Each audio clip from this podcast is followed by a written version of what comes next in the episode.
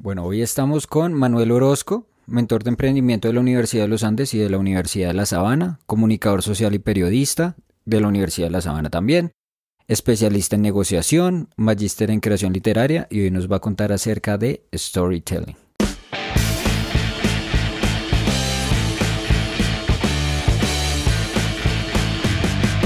Esto es Alternativos.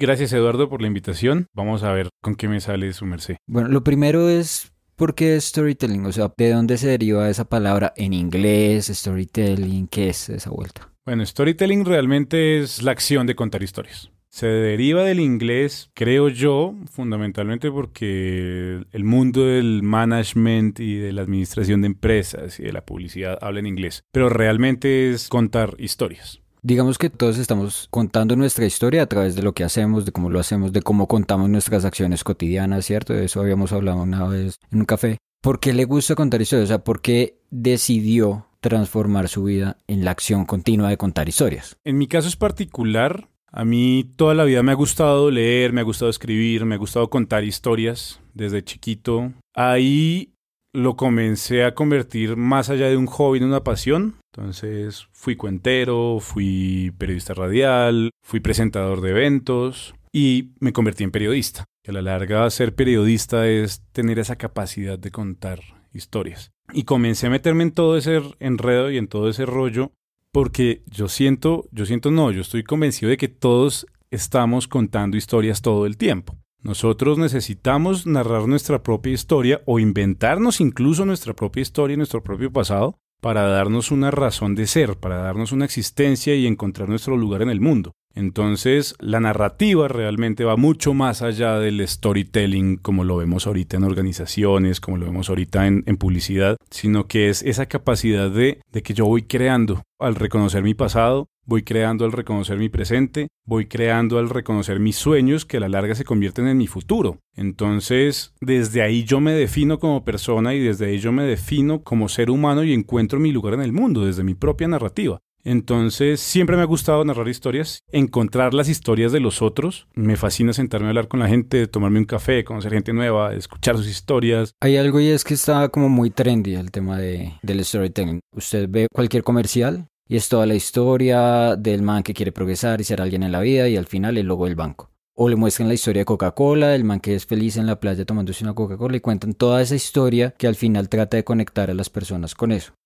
En toda esta, digamos, en este mundo súper hiperconectado que le muestra tantos mensajes al tiempo, ¿cómo se hace un buen storytelling o cómo construimos buenas historias para contarnos a nosotros mismos? Ahí hay un tema interesante y es que el storytelling no es que esté de moda ahorita, sino que le encontraron nombre a lo que estaban haciendo, porque en realidad los comerciales siempre han sido eso, cuentan una historia normalmente aspiracional en el que si yo consumo X o Y producto, voy a ser mejor persona o voy a tener más poder o voy a ser más feliz o voy a ser más feliz, etcétera. Lo que sucede es que lo que ha cambiado es la manera como se narra, lo que tú dices. Antes hablábamos que en la comunicación y en la publicidad, que fue además gran parte de lo que yo estudié en, en la universidad, tú tenías que hablarle al público en su idioma y así es el mensaje en función del público.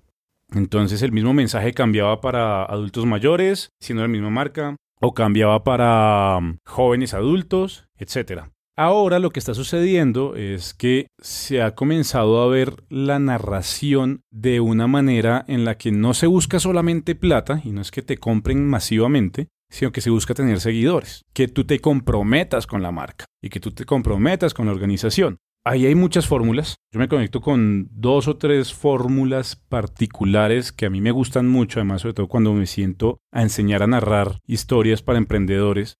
Yo trabajo mucho con, con esta teoría del círculo dorado de Simon Sinek, que es un profesor de comunicación, si no estoy mal, y medios de la Universidad de Nueva York. Lo mezclo mucho con algo de la teoría de Joseph Campbell en su libro del héroe de las mil caras y sobre el viaje del héroe y cómo todos somos héroes. Y tiene gran parte también de lo que hace Robert McKee, que es el de mm, el guion, que es pensado en contar historias cinematográficas qué es lo que logra conectar estos tres personajes, que esas historias se narran desde la motivación del emprendedor, desde la motivación de la organización. Sinek, de hecho, tiene una charla TED que les recomiendo, en el que pone el ejemplo entre IBM y Apple. Y entonces el tipo dice, nosotros estamos acostumbrados a narrarnos desde el qué hacemos y de vez en cuando llegamos al cómo lo hacemos.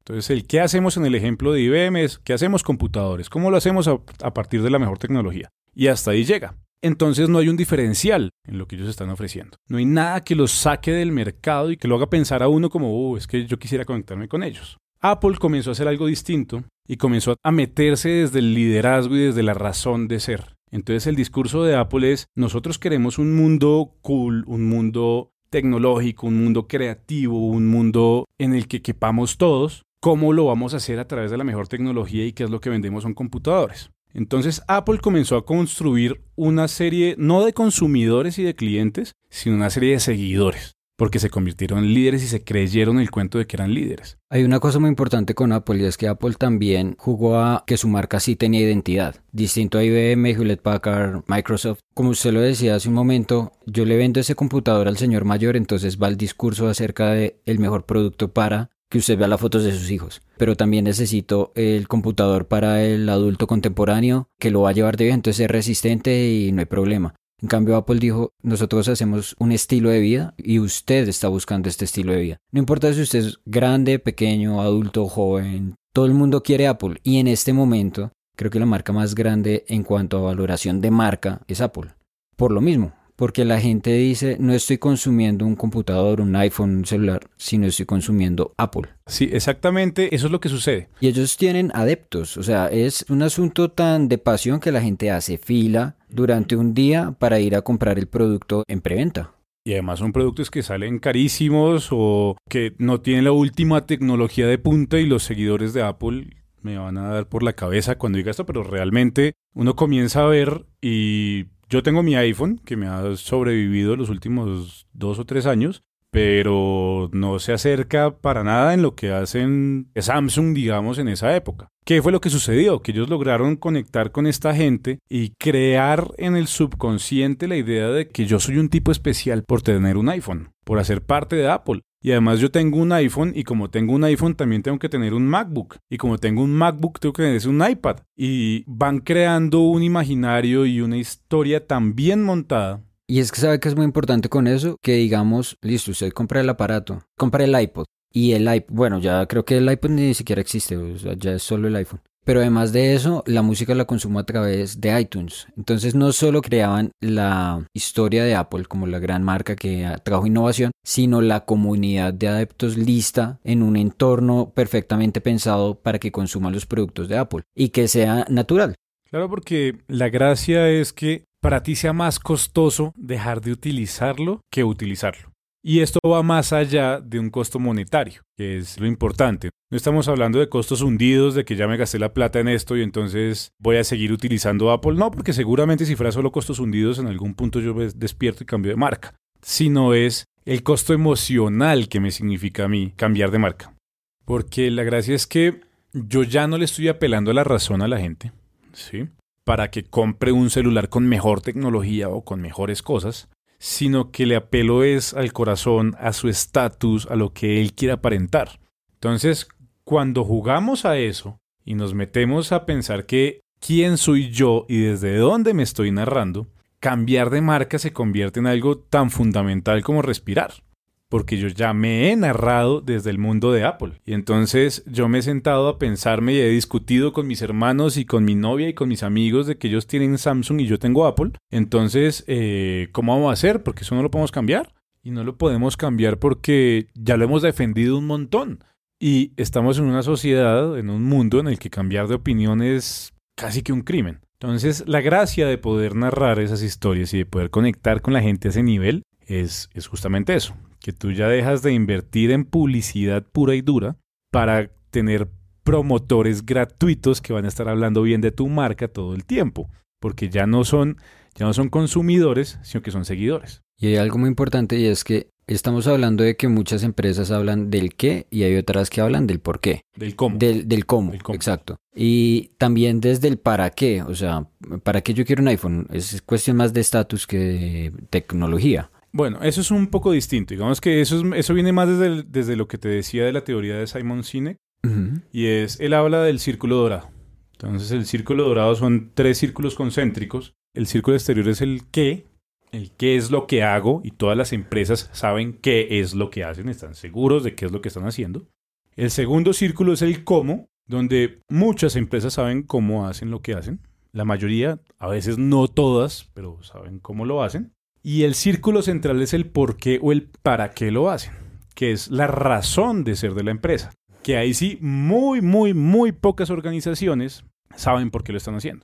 La gran mayoría te dice, no, por plata, no, porque es que fue la oportunidad de negocio que hubo, no, porque es que era lo que me gustaba hacer. ¿Qué es lo que sucede desde la narración de, de esos tres tipos de ejemplos? ¿Sí? Que no vas a convencer a nadie, no vas a, nadie va a conectar realmente contigo, porque eso, eso nace realmente, esa teoría de cine nace desde el liderazgo.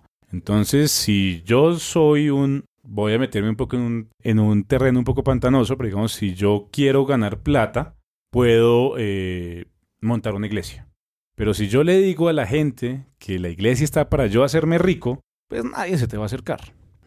Lo mismo pasa con las empresas. Si yo te digo es que la organización, yo tengo una empresa y la voy a crear para que usted me haga rico a mí, muy seguramente la gente va a decir como no, pues eso no tiene gracia. Porque estoy además, además de que me sudo el sudor, el, el, sueldo me lo estoy gastando en usted para que usted se va más feliz y tenga mucho más plata que yo. Entonces la narración comienza a convertirse desde el por qué hago las cosas y aparecen estas personas que yo tengo mi empresa porque creo en que así vamos a cambiar el mundo, porque creo en que el mundo debe ser creativo, libre e igualitario. Eh, yo creé mi empresa para que todos descubramos que somos iguales y que podemos llegar más lejos. Y ese discurso es muchísimo más vendedor que el decirte, venga, hágame rico. Y digamos en el ejemplo de Apple es claro, porque nos, nos vendieron el asunto de esta es una comunidad de gente cool, feliz, que utiliza productos de última tecnología, mientras que Nokia o BlackBerry lo vendían como productos de alta tecnología, muy chéveres, muy buenos, muy resistentes, con lo mejor, o en el caso de BlackBerry, que uno tenía la posibilidad de tener una comunidad con la cual yo me podía comunicar gratis, pero más allá de eso, cuando hubo alguien que desmontó eso, se cayó todo el modelo de negocio, porque no hubo una historia detrás. Esa fue una de las razones que los llevó a casi desaparecer. No solamente fue la falta de historia, fue la sumatoria de muchas cosas. Nokia, yo creo que a Nokia le llegó a pasar lo que le pasó a... ¿A quién fue? Creo que fue a Xerox, no me acuerdo. Y es que tampoco fueron capaces de mantenerse al, al pie de la tecnología. Entonces dejaron de lado un poco de innovaciones y eso que Nokia, si ustedes lo recuerdan, era el gigante de los celulares en los 90.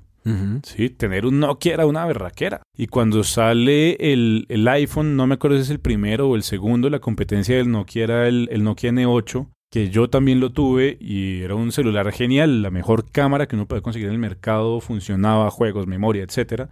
Pero ellos se dejaron coger del mercado. En ese momento ellos además empezaron tarde en el tema del desarrollo de sistemas operativos y los sistemas operativos de ellos que en este instante se me olvidó por completo de Windows. Eh, no, eso fue después.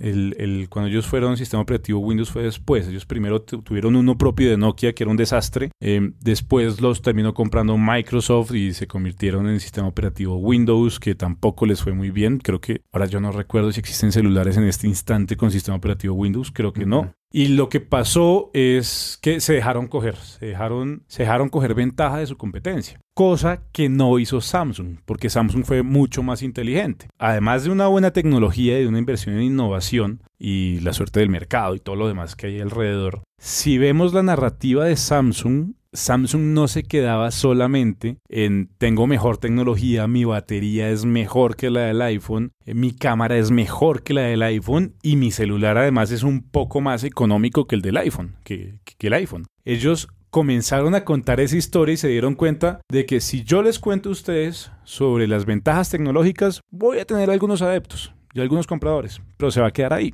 Pero en cambio, si yo comienzo y comienzo a hablar de conmigo tienes libertad real y conmigo nunca te vas a perder de un momento preciado, de un momento feliz, la vas a sacar del estadio y vas a ser feliz porque yo, yo te voy a dar a ti el tiempo para compartir con tus seres queridos. ¿Y a qué me estoy refiriendo? Estoy refiriendo al comercial de Samsung cuando sacó este comercial era un montón de usuarios de iPhone buscando conectores y enchufes y buscando paredes y entonces ya nos mostraban a la persona que no es que estuviera cool, que sí, que era cool y joven y hipster y toda la cosa, pero estaba encadenado a una pared porque la batería no le funcionaba. En cambio, Samsung tenía una batería que duraba, voy a decir cualquier cosa, pero 3, 4, 5 días.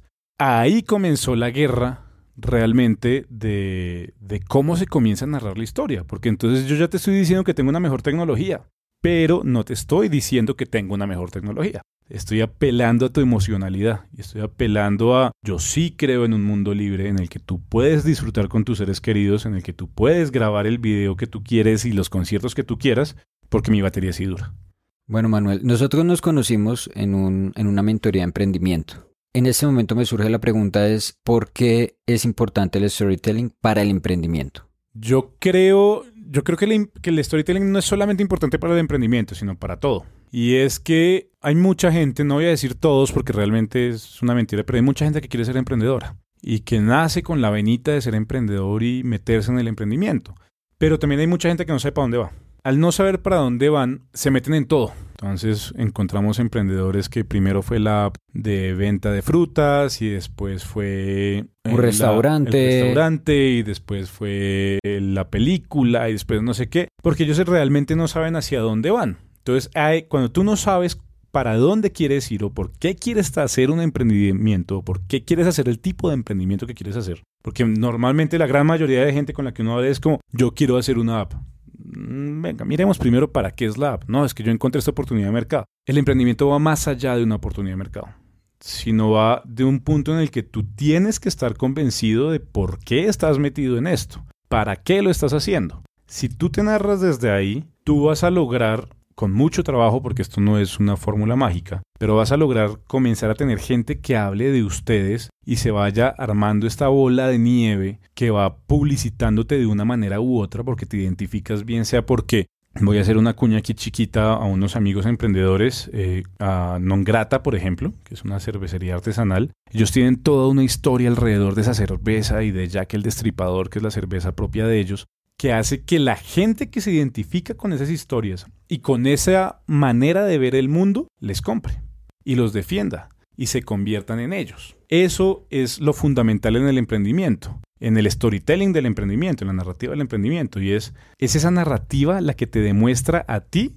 que eres único y le demuestra al mundo que eres único y que no eres un producto genérico. En otras palabras es lo que hablamos al principio, te estás narrando, estás narrando tu historia, tu presente, tu futuro, lo que tú quieres. Y eso es lo que te identifica. No hay, no hay dos Eduardos iguales en el mundo. Eh, existe un Eduardo como tú y nadie más. Nadie más se va a parecer a ti. En este momento en el que ya se entiende o ya se tiende mejor a estandarizar estas narrativas, ya empiezan todos a tener una estructura muy similar. Lo digo porque en el, digamos, en el pitch, en los pitch que presentamos, habían muchas similitudes en las historias que se contaban. ¿Cuál viene a ser el futuro del storytelling desde este punto de vista? Uy, eso es, eh, eh, esa pregunta está, eh, esa ya es demasiado. No, no se me ocurre, no se me ocurre. Realmente, digamos, yo creo que en algún momento, es posible que en algún momento nos aburramos de este discurso, es posible, pero pues Realmente es un discurso que nace desde el liderazgo y desde la política, entonces llevamos no sé cuántos miles de años sumergidos en la política y siguiendo eh, los pasos de gente que son líderes o no son líderes. Pero yo creo que más allá de el trasfondo del cambio, de la manera como nos empezamos a narrar, es en realidad la manera como llevamos a cabo ese mensaje. Sí, cómo hacemos el, el, delivery del mensaje que queremos dar. Entonces, yo no sé, ya será realidad aumentada, hologramas, cosas así por el estilo, que nos, que, que, nos lleve además a vivir parte de la experiencia. Que no sea solamente escucharla, creérmela, sino que además, como estas películas de chip y tú cambias de mundo y comienzas a ver cosas distintas, es posible que vayamos hacia allá. Pero a la larga, quién sabe, estamos avanzando a pasos agigantados. Entonces, me parece interesante ver qué es lo que va a pasar, sobre todo porque la evolución de esto y la necesidad de ser únicos y de resaltar ante los demás viene muy atado del acceso a la información, del acceso a los medios, del, del, desarrollo tecnológico. Entonces yo ya no me creo las cosas que me creía antes porque tengo muchísimas más opciones y yo creo que eso tiene que cambiar para bien o para mal. Yo creería que siempre Siempre inicialmente va a ser para bien, después ya lograremos inventarnos la manera de hacerlo para mal, pero yo creo que es más como la persona como interactúa con esas historias y cómo hace parte de esas historias. Oiga, bueno, recomiéndeme historias para ver, para escuchar, para leer. Historias para ver. para ver hay una película que a mí me encanta en este momento, no recuerdo el nombre del director y me parece que es una de las películas mejor narradas desde mi punto de vista, desde mi gusto por el cine además, que se llama Lock, L-O-C-K e con Tom Hardy. Toda la película dura como una hora, hora y veinte y es de un tipo en el carro hablando por celular. No hay más actores, no hay más escenarios, es el tipo hablando por el celular y uno se engancha con todo lo que el tipo le está pasando porque la amante está dando a luz, la esposa se acaba de dar cuenta que tiene un amante, tiene que eh, hacer, el tipo es, ingeniero y tiene que vaciar un concreto para una mega obra que está haciendo, pero tiene que volarse para poder hacer, eh, estar con esta señora que, o creo que ni siquiera es la amante, creo que es como una señora con la que estuvo dos o tres veces y ya. Pero todo sucede dentro del carro. Y todo es la conversación de Tom Hardy con esas otras personas que lo están llamando. Y me parece que está perfectamente narrada. Para leer, para leer hay mucho, pero yo me iría, si queremos algo dinámico, rápido, que todos nos conectemos y que nos haga sentir un poco bien con nosotros mismos, la isla del tesoro. Pero si queremos algo que nos conecte a nosotros, además a un nivel emocional en el que les lleve a uno a, a intentar cuestionarse más, yo apostaría por el jugador de Dostoyevsky, que yo creo que es el único libro que realmente he leído más de una vez y el, el, desespero de estar enamorado de la persona que no ves en el momento correcto y saber que podría salir pero no puedo, es, es algo en lo que todos hemos estado metidos. Y de series, no, de series para mí la serie por excelencia es Breaking Bad, que nos ha mostrado que las historias son humanas y que los personajes son humanos y que todos somos seres humanos. Entonces no hay ni buenos ni malos, todos somos medio buenos y todos somos medio malos. Y ese tipo de historias creo que es las que, las que más nos van a comenzar a conectar. A llegar a decir como yo soy alguien como tú, yo hago parte de ti y yo ya soy tú. Entonces creo que eso para mí son tal vez los tres ejemplos más interesantes sobre narrativa de historias, aunque lo que les digo, cine, series y libros hay miles de millones de billones de, de obras. Entonces yo recomiendo las tres que me gustan más a mí. Bueno, Manuel, muchísimas gracias por acompañarnos en este capítulo de Alternativos. ¿Cómo se sintió grabando este episodio? No, buenísimo. Chévere, hacía mucho tiempo que no hacía radio. Algún día le contaré esas historias. Pero no, me encantó, me encanta el, estilo que están manejando ustedes. Además, como poder sentarse aquí a contar su historia. Porque creo que no siempre está contando su historia. Bueno, se lo pregunto porque la idea es que este sea un micrófono abierto y usted que nos escucha al otro lado de este podcast, venga, nos escriba, vaya a nuestras redes sociales, nos encuentra en Instagram como Alternativos Podcast y en Facebook y Twitter como Distrito Podcast, que son los productores que nos están ayudando. De ellos muchísimas gracias. A usted Manuel, muchísimas gracias por acompañarnos y bueno, aquí bienvenido y tienen las puertas abiertas de, de este podcast. A ustedes, muchas gracias por la invitación, me parece genial. Invitación también a los oyentes, como dice Eduardo, de conectarse aquí, venir a contar su historia. Por favor, llévenme la contraria, que me encanta. Corríjanme, es posible que haya dicho un par de imprecisiones y ustedes que están metidos también mucho en esto puedan conectar y venir aprendemos aquí entre todos, que esa es la gracia. Muchas gracias. Los invitamos a que nos acompañen y escuchen este podcast en todas las plataformas posibles: Spotify, Spreaker, Apple Podcast, Public Radio. También tenemos nuestro canal de YouTube, nos buscan como Alternativos Podcast y ahí usted encontrará todas, todos los episodios. Y en nuestras redes sociales en Instagram, Alternativos Podcast y en Facebook y Twitter como Distrito Podcast. Desde este satélite del Distrito Podcast les damos a todos muchísimas gracias por escucharnos y nos escuchamos pronto.